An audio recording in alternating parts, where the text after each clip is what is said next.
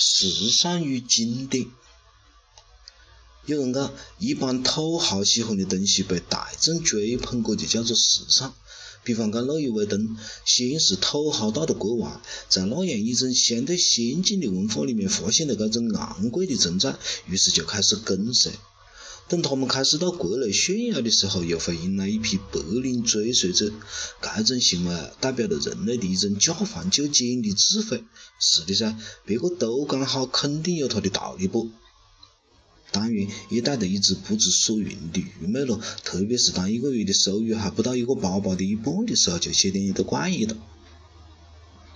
但是，这又跟崇尚自由民主有么子蛮多本质的区别呢？